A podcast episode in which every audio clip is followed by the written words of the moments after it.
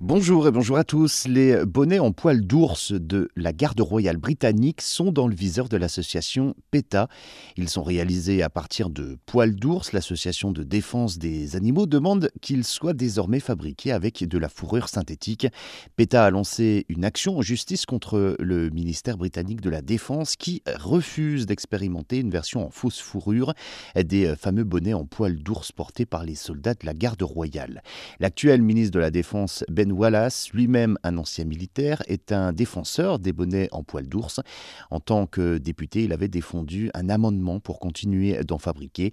Ces bonnets, connus sous le nom de Burskines, sont euh, notamment portés par les régiments d'élite de l'armée au moment de la relève de la garde devant le palais de Buckingham et sont euh, devenus donc euh, un véritable symbole, le symbole le plus célèbre du Royaume-Uni. Alors, les ours ne sont pas chassés hein, sur ordre du ministère de la défense euh, britannique, les peaux d'ours utilisées sont le produit de chasse légale et autorisée provenant exclusivement du marché canadien réglementé.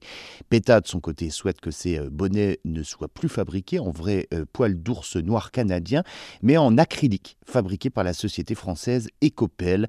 Le ministère de la Défense refuse cette expérimentation, ce qu'il s'était engagé pourtant à faire à de nombreuses reprises ces dernières années.